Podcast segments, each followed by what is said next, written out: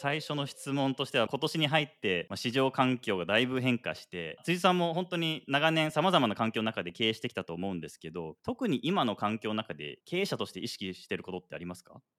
そうですね。あの、これだけ外部環境が変わるっていうのも、そうないので、数年に1回のことなので、当然、外部環境が変われば、自分たちも変わらないといけない。とにかくその変わる場合は、正しく環境変化を理解し、その打ち手をできるだけ具体的に早く打っていくっていうことだと思うので、そのスピード感とか打ち手の正しさみたいのが企業の命取りになったりするので、精度を上げてスピードを上げるっていうことを結構意識してますね。実際辻さんが最近こういう行動をもう少し増やしてるとかこういった情報収集をもう少ししているとかってあったりするんですか？社内じゃなくて、社外の方々とはお会いするようにはしていて、例えばまあ投資家の方がどう見られてるのかとか、ユーザーの方がどう見られてるのかとか、そういうところは意識して情報を取るようにしてますね。例えばその悪い時だからこそ、僕はあの普段は IR は CFO の金坂に任せてるんですけど、こういう時ほどお会いしに行ったりですね、株価落ちててお会いしづらいですけど、お話を伺ったりしてます。実際辻さんが過去いろいろね振り返ってみた時に今の環境ってなんかあの時期と似てるなだったりとかそういったものってあったりするんですか？まあ僕の過去の経験で一番強烈だったのはやっぱその前職のマネックス証券にいた時に、いわゆるあのライブドアショックがあっ、長く見るとトランザクションがもう2割3割ぐらいになっちゃったみたいなのがありまして、だから売上半分以下みたいな感じになって、結構それって強烈な変化でコスト構造も全部変えないといけないじゃないですか。あの時が一番こう僕のビジネスパーソンの中では、あ、こんなに変わると本当にいろんなコストを変えないといけないんだっていう強烈な経験がありまして、あの時のようなことが起こるのかもしれないなっていう準備はしないといけないなと思ってますね。なるほどですねその経験とかがあっそういったシナリオも想定しながら経営をしてるという感じですかねそうですね。あの、僕たちはアナリストとか、ね、エコノミストの方々じゃないので、まあ、どうなるかは実際わからないんですけど、まあ、おっしゃったように、ノーマルシナリオ、ベストシナリオ、ワーストシナリオ、ワーストシナリオでも生き残って経営していかないといけないんで、ワーストシナリオの時にどうなるかっていうところは、自分たちの中のプランとしてはやっぱ作って、その場合ど、どのボタンを押すかみたいなところとか、またコスト削減のところでも、順番ってすごい大事だと思うんですよ。いきなりその人件費とかですね、そういうのにコストを削減とか言い出すと、組織の雰囲気とかすごい悪くなりますし、やっぱ中長期で成長するために、どういうことをすればいいか、どういう順番でやればいいかっていうのは、すごく大事なポイントだと思うんですけどね。ですよね。あの Salesforce のマーク・ベニオフもどっかのインタビューで言ってたと思うんですけどリーマンショックの時に人員削減をうん。急ぎすぎたっていう、それをすごく後悔してるみたいな話をどっかでされていてなのでやっぱえー本当にそのコストカットの仕方って結構重要ですよね本当に。だと思いますね。その瞬間の合理性と中長期で考えた時の合理性ってずれる時があるので、経営者はその短期的にも生き残らないといけないし、中長期的にもやっぱ会社の成長の最大化をしないといけないので、なんかそこの両面のバランスがやっぱ難しいなと思いますね。うんですね。実際今の環境の中で特にスタートアップしている経営者に対して何かアドバイスとかってありますか？うん、まあ、業種業態とか、そのステージとかでケースバイケースだと思うので、一つは、まあよくある話ですけど、バーンレートをどんだけ下げれんでしたっけみたいな話があって、まああの、資金枯渇したら終わるので、まあ、資金調達が当然この環境だと難しくなるし、バリエーションも上がりにくくなるので、そこの何年生き残れるかみたいな計算は、もう一回線引き直した方がいいですよねっていう話と、あとはそのファイナンスなり、そのデッドでも引けるんだったら引けるなり、その手元資金を厚くして、まあこういう時こそキャッシュイズキングなので、キャッシュイズキングでやった方がいいですよねと。一方で、それだけだとすごい縮小金庫みたいになっちゃって、スタートアップやってる意味ないので、逆に言うと逆張りするところとか、ここをもっとフォーカスしようとか、このワクワクするところ、やっぱメンバーはワクワクするために、その世の中を、まあ僕たちで言うとフォワードするためって言うんですけど、ためにメンバーの方々ジョインされたと思うので、そこのメッセージをすごくやっぱリーダーとしては出さないといけないと思ってまして、なんでこういう時こそ、まあ冬の時代と言われて、冬の時代超えると会社としては強くなれるから、そこを楽しんで乗り切ろうみたいな、なんかそういうマインドが起業家には一番必要な気がしますね。大事ですねまあ、あとは逆張りどこできるかっていうのはあるでしょうね。うんみんながば、そういう時に逆張りしてうまくいけば、すごい差つけれるんで。確かに本当にそうですね。ずっとその縮小とか延命モードだとね、差別化とかしづらいので、やっぱり逆張り的にどこかを攻めないといけないですよね。うん、だからそこがやっぱ工夫のしがいで面白いところですよね。経営者の経営能力が問われるから、うん 僕たち大変ですよね。で辻さんの本本当に面白くてついつい熱読したんですけどありがとうございます。あの本の中で特に僕が好きだったパートが嫌われたくない社長について、はいはいでこれ僕自身もちょっと悩んでたことでなんか僕も嫌われたくない性格なんですよね。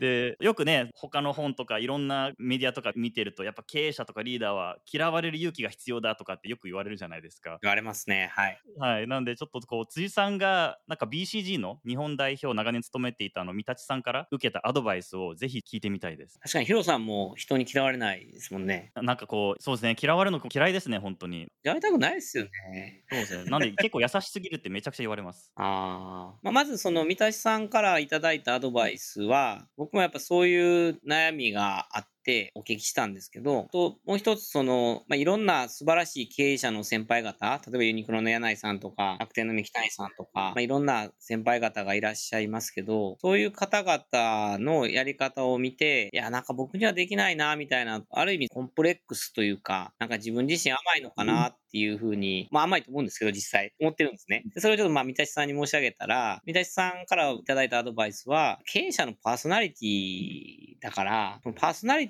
を変えてまでやれることって結局サステナブルじゃないから続きませんと。なんでその辻君は辻君のパーソナリティをベースにしてどうやればいいかっていうやり方を考えた方が継続性があるし、それは辻君にしかできないことだし、あの差別化にもなるし、何より社員に対して、まあ僕とかそのマネーフォワードという会社を信じてカルチャーとか好きで来てくれてるメンバーたちなので、そういう人たちにとっていいんじゃないみたいなことを言っていただいて、なんか、そそれでいいんだみたいな。救われたと同時に開き直れたみたいな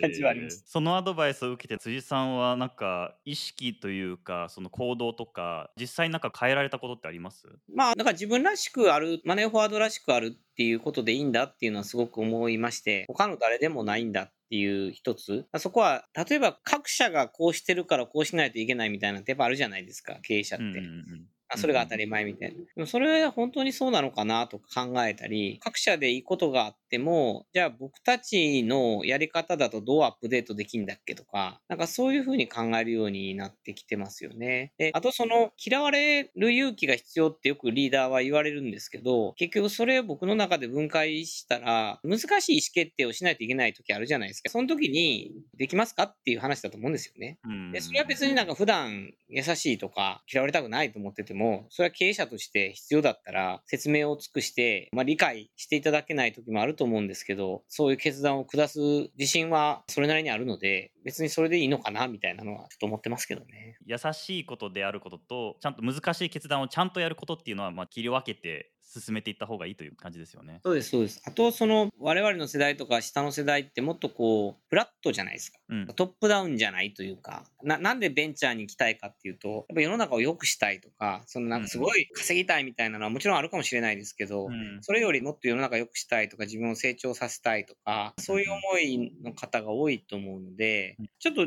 令和時代のマネジメントスタイルを作りたいなと思ってるんですけどね、僕ね。ほうほうほそういうメンバーと一緒に社会に貢献しながらちゃんとビジネスとして利益も出して世の中にいいインパクトを与えるみたいなそういう令和時代のマネジメントスタイルを作るのが、まあ、実はマネーフォワードの最近僕の一つの目標ではあるんですけどなるほどです。どっかのリサーチでも僕も読んだことあるんですけどやっぱその社会に対してどう自分は貢献してるかみたいな意識が高まってるっていう話はよく聞くので、やっぱね今まではこうお金を稼ぐとか偉くなるみたいのがモチベーションだったのが、まあ、よりちょっと社会の方向に向いてるっていうのは新しい時代の方々のこうモチベーションなのかなっていう感じですよね。そうですねそういうのを受け止めてカスタマーもどんどん Z 世代になっていくじゃないですか。うんで僕たちも組織をそういうふうに変えていかないとユーザーさんの感覚からもずれると思うんですよね。うん、実際自分もあまり嫌われたくないっていう経営者周りにいたとしたらどういったアドバイスします？例えばコーファウンダーの選び方なのか経営の仕方なのかその自分の周りの固め方なのかなんかその辺ってアドバイスありますか？そうですね。やっぱりそのおっしゃったことで思ったのは、やっぱチームですよね。経営ってやっぱチーム戦なので、なんか一人だと何にもできないでですし、僕たちもかなり経営チームで一緒にやってるので、そういう意味ではその自分が足りないところを得意な経営陣がいれば、お互い補填できるので、会社は伸びると思うんですよね。そういう意味ではマネーフォワードの CXO って本当にいい補完関係で、僕はすごくリスペクトしてますし、逆に言うとその、例えば CFO とか CDO とか CTO とか、その得意領域におけける意見とかは、それが一番正しいと僕は思ってるので、そこのリスペクトはすごくあるからうまくいってるっていうのもあるんだろうなとは今思いました。はい、ありがとうございます。マネーフォワードって本当素晴らしい会社で ARR120 億円を突破して、まあ、年度成長率40%っていう凄まじい業績なんですけどもううちの投資先みんなマネーフォワードみたいな規模と成長率になればいいなとすごく思ってる ありがとうございます。いやいや、そんなことないですよ。いやいや素晴らしいです。でこの高い成長率をこう長く維持する秘訣というかポイントって何ですか？いやまあ運じゃないですかね。業界自身の自分がパッションを持ってたまたますごくこここに課題感を感じてやりたいと思ったバックオフィス領域であるとかフィンテック領域とか SARS 領域っていうところの業界全体の成長率がやっぱ高い業界だったし、そのタムがすごく大きい業界だったっていうのは、別になんかそれを狙ってやったわけじゃないので、起業した時に。僕はまあ、お金うまい人生をもっと前ってミッション掲げ、お金の課題をテクノロジーで解決したいっていう思いがあったので、そこにパッションを持ってやったら、まあ、意外とこう、あ、マーケット大きいじゃんとか、マーケット自体の成長率が高いところに入れたというのが一番僕は大きい理由だと思っていて、それはそんなすごく計算したわけじゃないんで、なのでうんと申し上げたんですけど、うん、あその前提がやっぱありますと。なんで、やっぱこう伸びる領域に入れるかどうか、しかもそこにパッションを持てるかっていうのはかなり、結局初めはいきなり伸びてないんで、まあ僕らもね、10年やってるんで今そういう領域になってますけど、初めは全然そんな誰もクラウド会計なんて使わないよとか散々言われてたんで、そこにパッションを持ってやり続けることができたから、まあ今の成長率があると思うんですけど、何個かもちろん要素ありますけど、一番大きい要素かなと思いますけどね。じゃあもう、ある意味初期設定でだいぶ決まってきたって感じですかね。市場とタムと。そうですね。あとはその、どんどん起業してから、それなりに知識もついてくると、ドメインとタムと成長率と自分のポジショニング、そこの領域で勝てるのか勝てないのかとか、勝つためにどうしたらいいのかとか、そういうことを考え出しますし、僕ら、創業がマネーフォワードミーという個人向けで、そこからクラウド会計に1年後リリースして、で、そのファイナンスサービスやったり、金融機関様向けのサービスやったり、とにかくラインナップを広げてるんですね。で、これは、ね、ちょっと過去の僕の経験上、伸びてる時がいい人が来てくれるじゃないですか。で、お金もつきやすいですと。で、それだけに頼ってると必ずそのビジネスは初めすごく伸び、ただ競争が激しくなり、まあ、マーケットもサチュレートしてきて、成長が鈍化して、で、最後下がっていきますと。で、その鈍化したり下がっていくときに、やっぱ新しいビジネスを起こすってものすごい難しいで、うん、いい時にどんだけ二の矢三の矢を用意できるかっていうことを僕はいつも考えてまして、でいい時ほど3年後5年後を見据えてサービスを作るにはどうしたらいいかっていうのは考えてるんですけど、新規事業というのはとても難しいじゃないですか。まあ大体失敗するんで、そんな二の矢三の矢なんか10本ぐらい用意しても成功するかどうかわかんないから、それはなんかやり続けないといけないんだよなと思ってるんですけどね。この新規事業を推進するときに辻さんが意識されてることってありますか？例えば市場の選び方なのか既存事業とのシナジーなのか基準とかってあったりするんですか、まあ、何個か社内的には置いてるんですけど、うん、まあ、一番はやっぱビジョンなんでマネーフォワードやんでしたっけみたいな、やっぱビジョンにちゃんと即してるかみたいなところは結構大事だと思ってまして、うんまずそこが一番初めにあって、で、二つ目は、その、やっぱカスタマー、僕たちユーザーフォーカスっていうバリューを大事にしてるんで、ユーザーさんの pain がどのぐらい大きいか、で、それが僕たちのサービス提供できたら本当課題解決できるんでしたっけっていう解決できる pain の大きさみたいなのはすごく意識してますね。新規事業以外に今のマネーフォワードの規模感と高成長率を実現した大きな判断だったりとか過去の取り組みって何かありますか？こうやってきたことで。これはめちゃくちゃ今のマネーフォワードに貢献したみたいになって。やっぱそのある程度の規模になってくるとやっぱチーム経営が必要じゃないですか。基本マネーフォワードってスモールチーム権限以上っていうのをキーワードにしてるんですけど組織が大きくなってこれだけ成長スピードが速くなっていくとどんどんどんどん人が増えて組織が大きくなってでマネジメントが難しくなってしかもプロダクトも複数にになってくるのでってめちゃくちゃ難易度上がってるんですよ経営の。でこの経営の難易度上がってるのはここまでかっていうのは結構びっくりしまして、それこそあの、クラウドの担当役員の武田ともよく話してるんですけど、それを解決できるタレントレベルの人たちじゃないと、この事業回せないんで、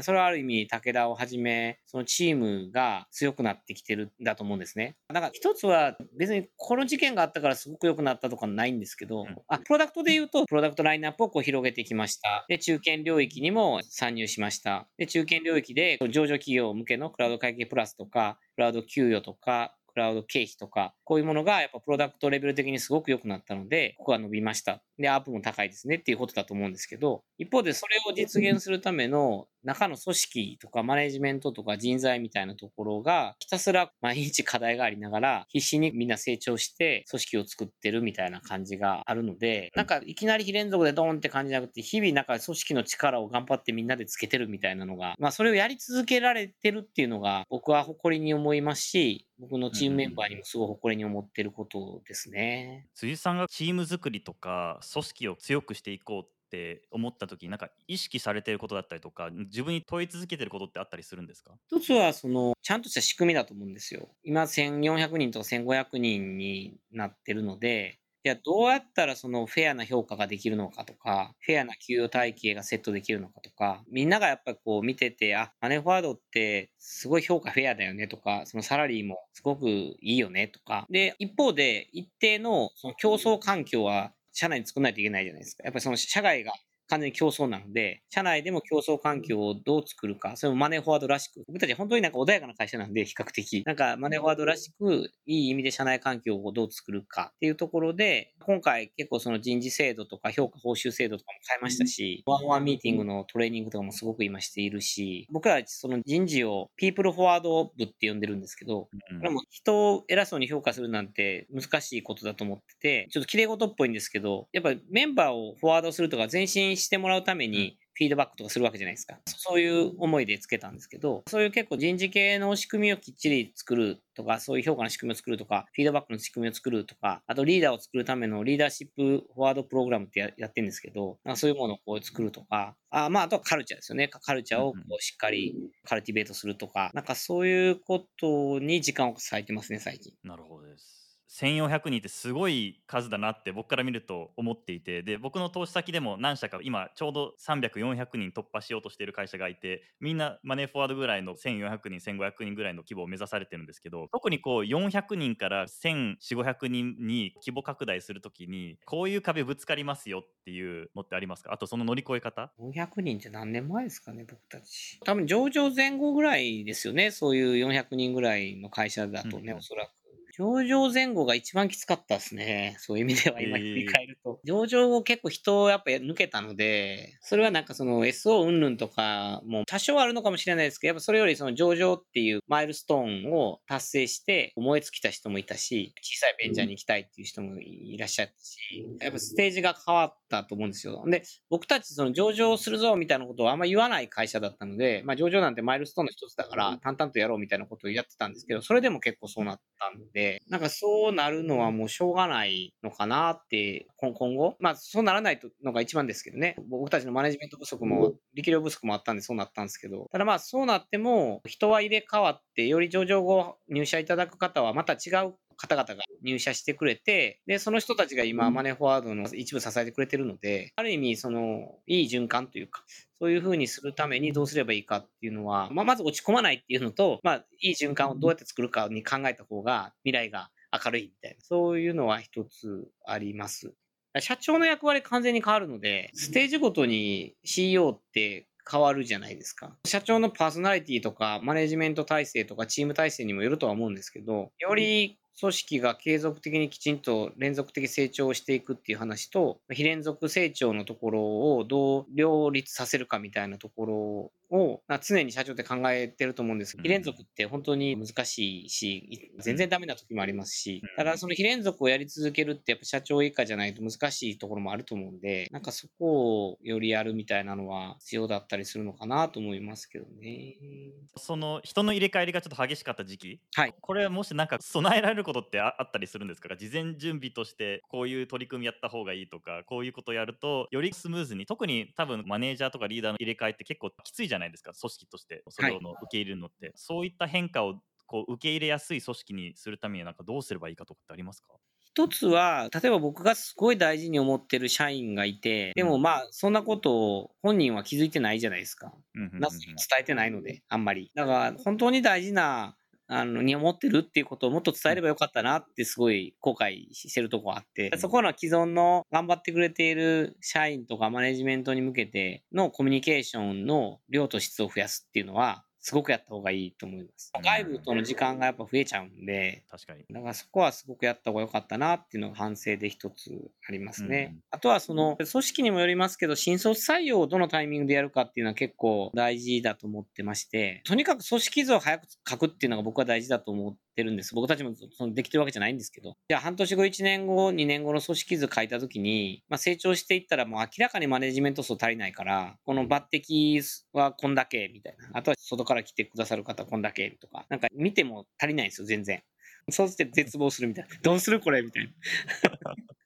初めて課題が見える化されるから、マネジメント層で健全な議論ができてくると思うし、若手でエースにもっと経験してもらってバティしようみたいな話もできるだろうし、そういうこう未来から逆算されるって経営するっていうのは、まあ、僕たちもなかなかできてないんですけど、やんないといけないなと思ってますね。でも本当になんかこう、感謝しているとか、評価している従業員とかね、仲間っていうのは、ついつい伝え忘れますよね。なんで僕もちょっと今の話聞いてちゃんとありがとうって言わないといけないなと思いました。いや、本当に一番大事な人たちに言えてないっていうのがね、よくないですよね。だから、うん、あとなんか、まあ、マネーフォワードって、まあ、見ていただくと分かるんですけど、すごい S を広く配布してたんですよ。うんうん、だから上場しても、その経済的な恩恵をできるだけ会社を引っ張ってくれてる人たちに持ってもらいたいっていう思いは結構あって、その結果僕の大流症にもつながってるんですけど、うん、なんですけど、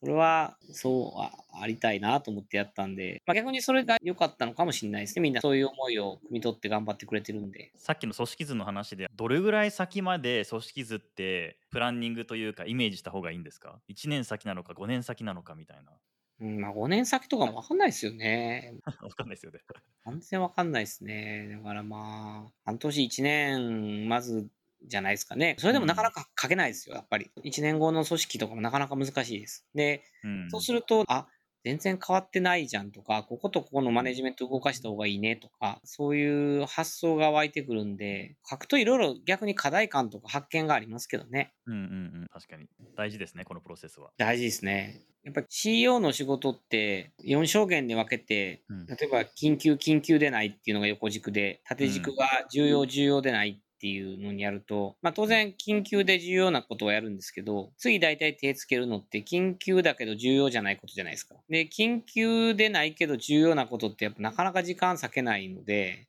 うん、それがまさに半年後、1年後の組織とか、人材の抜擢するためにどういうふうにするかとか、うん、そうそういうことだと思うんですけど、そこにいかに時間を取れるのかみたいなのは、それ取れれば取れるほど中長期に伸びていく打ち手が打てる気はしますね。うんまさにちょっと次に聞きたかったことがあの、はいはいはい、辻さんの今の時間の使い方ってどんな感じですか？もう1日なのか1週間をもし break down するとしたらなんかこれに何パーセントこれに何パーセントみたいなってざっくりあります僕はあの one quarter ごとに秘書の方にデータ出してもらってまして、うん、内訳みたいな、社内、社外、 one on one とか、その今のこのクォーターの目標に対してもっとこうした方が良かったなとか、反省はして改善はしようとしてるんですけど、うん、今多いのは圧倒的に one on one ですね。マネーフォワードの組織の形態として、スモールチーム権限以上なんだし、あの、結構いろんな事業やってるので、基本的にその事業のトップはバーッと走ってるんですけど、まあ、その事業のトップと僕とのこう、まあ、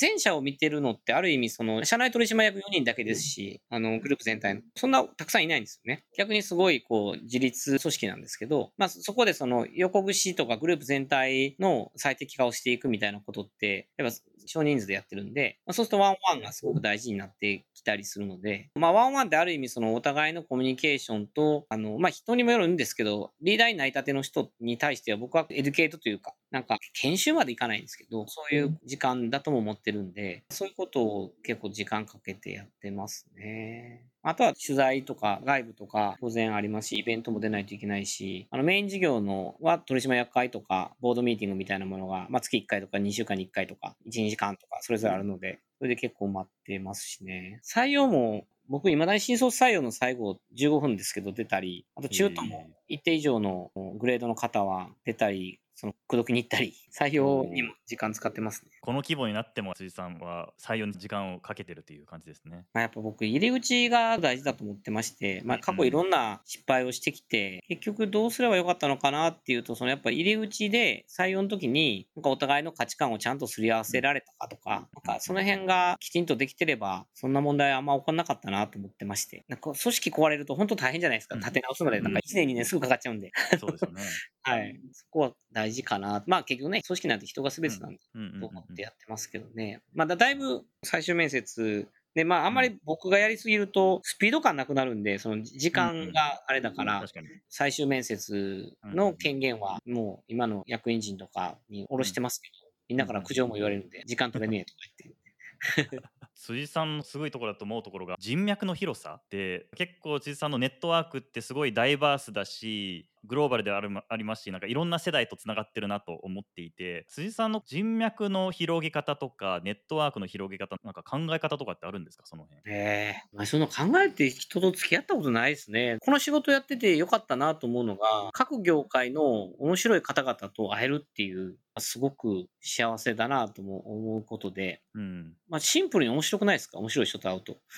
まあ、そのそうですよね。新しいアイディアとかねいろいろ新しい世界観が見えたりしますもんねそれで。そうなんですよ。で、仕事に役立つかどうか置いといて、まあ、なんか僕はすぐ役立つかどうかで、あんま人と会うとかって、なんか良くないなと思ってて、うん。そういう仕事のね、あの会食とか当然ありますけど、それよりこう、学びが自分にあるとか、気づきがあるとか、この人すごいなとか、面白いなっていう人と、なんかご一緒させていただくと、なんか広がっていくみたいなのが面白いですよね。とにかくその、まあこれ聞いてくださってる若手の起業家とか、本当に飲み行きたくてですね、ちょっともう僕45になっちゃったんで、20代の人たちの考えてることとか、もっとインプットしとかないと危ないじゃないですか。そう思ってます。なんか辻さんが過去の中で出会った人とか話した人の中でこの人のは印象に残ったなとか面白かったなって人いますか？いっぱいいらっしゃいますよね。例えばね、それこそヒロさんとご一緒されてる佐藤輝さん。輝さんとか、本当グローバルであんなに一線でインベスターとして、まあご自分もね、うんあの事業を起こされて、うん IP をされて、であんなにすごいのにめっちゃ謙虚で面白いじゃないですか。しかも社会課題解決とかもすごい興味あられるし、そういう輝さんもすごいなと思いますし、同年代というかちょっと上ですけど、ヤフーの川辺さんとか小沢さんみたいな人ね、方々も、本当にその、経営者としてもちろん尊敬してますけど、人生の楽しみ方が上手じゃないですか。うんだからそういう生き方もかっこいいなと思うし、まあ、メルカリの慎太郎さんとか、スマニューの鈴木健さんとかは、グローバルでチャレンジしてて、目線高いなと思うし、当社の社外役員してくださってる田中正さん、元 MUFG の副頭取とかされてましたけど、うん。とか岡島さんとか、うん。ああいう方々の経験とか知見とか知識とか、もう圧倒的で面白いですよね。聞いててめっちゃ勉強になるし、こういう人世の中多いですよね。そうですね確かにあとみんな人生楽しんでそうですよね、なんかね。そうですね辻さんはなんか楽しみ方というかある意味ね経営ってね辛い場面もたくさんあると思うんですけどそれをなんか辻さんの中の心理的安全性を担保してるものって何ですか？自分のメンタルをこう支えてるものって何なんですか？あの、運動と飲みじゃないですかね。今日も朝テニスしてきたんですけど、朝6時半から8時っていう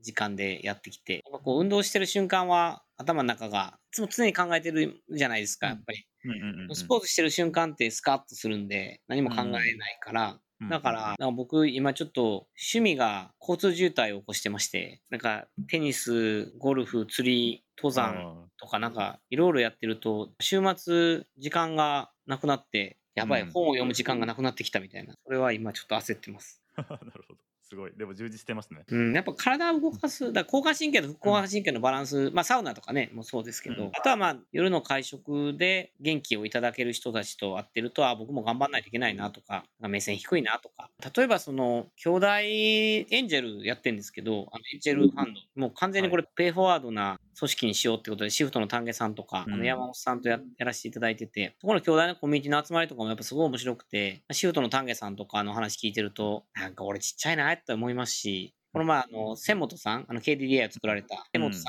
んが来られてて、もうなんか君たちの発想を2桁上げろとか言われて、うんうんうん2桁かみたいな。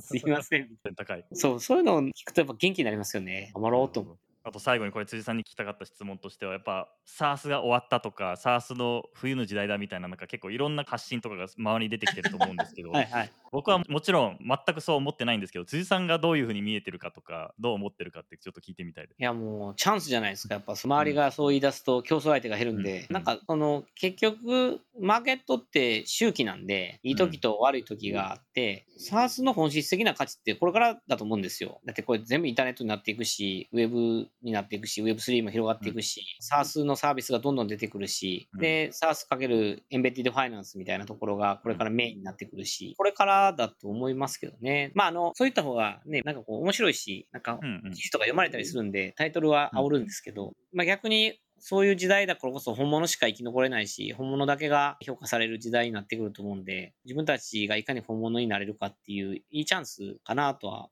思ってまして。僕、フィンテックもそう思ってるんですよね。フィンテックってあんまり聞かなくなりましたけど、結局フィンテックって言葉が聞かなくなったら、ある意味世の中に浸透し始めたことだよねってうちの滝ともよく言ってるんですけど、その結局商売って社会に説法ですけど、省流とかトランザクションがあって、その裏にうんペイメントとかうん。金融サービスが入ってくるんで、あのインターネットのサービスとか特に裏表じゃないですか。いろんなところはフィンテックサービスが入っていって、まあそれでうん。BL とかバイナウペイレーターとか、あのまあ、楽天さんがカード伸びてるとか、なんかそういうことがある。んうんうん。ですなんで、フィンテックも効かなくなってきたから広がってきたというのと同じように、SARS もある意味いろんな業界に入っていくというか、普通に使われるようになるっていう時代にどんどんなってくるんじゃないですかね。まさに僕もそう思います。まだまだこれから野球で言うと本当に2回裏ぐらいだと思うので、SARS もフィンテックもそうですけど、なんでこれからすごく楽しみですね。いや、これからが面白いですよね。ただね、あの、マーケットのバリエーションとか PSR で何十倍みたいなのは、しばらく戻ってこないって考えた方がいいと思うんで、まあ、そこはその外部環境の変化に対して経営者としてどうしていくかっていうことは考えられた方がいいと思うんですけど、うん、まさに。まあ、ヒロさんに投資してもらえたら一番いいタイミングじゃないですか、これは。いや、もう最高です。アーリーステージの投資家にとって本当にすごくいいですね。そうですよね。で、はい伴走しながらいいプロダクトを作っていくみたいな価値をユーザーさんに届けることにフォーカスするっていうのが一番やりやすいんじゃないですかね。僕はとてもいい環境だと思ってます。いろんな意味で。ですよね。うん。はい、ありがとうございます。最後に辻さん、視聴者とかに伝えたいこととか、アピールしたいこととか、本買ってねみたいなこともしあれば。はい、なんか聞いていただいて本当ありがとうございます。そうですね。失敗を語ろうという本は起業家の応援メッセージなんで、まあ別に買わなくても立ち読みでもいいんですけど、読んでいただけるといいかなと思うのと、ぜひ当社のクラウドサービス、会計はじめ、給与、請求書、経費いろいろあるんで、ぜひ使っていただければというのと、あとはあの、真面目な話で、僕らも創業して10年で、うん、初めはフィンテックとか SaaS って言葉もなかったんですよね。なんで、うんクラウド会計なんてとかマネーフォワードミーなんてってよく言われましたし、なんでじ自分が信じる世界があるんであれば、それを愚直に何年やり続けられるかだと思ってまして、で、僕たちはそのすごく途中から追い風が受けれた業界だからラッキーだったんですけど、そうじゃない業界でもやっぱ10年とか15年とかやってるとすごい会社になってる例が周りの企業が見てたので、やっぱ継続とくじけないってすごい大事だなってうん。思ってですね、10年やっててすごく思います。なので、うん。今のね、聞いてくださってるビジネスやられてる方も、ユーザーさんに価値届いてるんであれば、それはすごく価値があるし、あの成長することだと思うんで、信じてやり続けるっていうのが、一つの回だし、やり続けることが最大の競争優勢になるとも思うんで、あとでね、うん多少のピポットとかあると思いますけど、うんなんかそういうことなのかなっていうのは最近思いますね。いや、素晴らしいメッセージ。えやり続けることが最大の優位性というのは心強いですね、本当に。いや、ありがとうございます。お忙しい中。えいえ、こちらこそありがとうございます。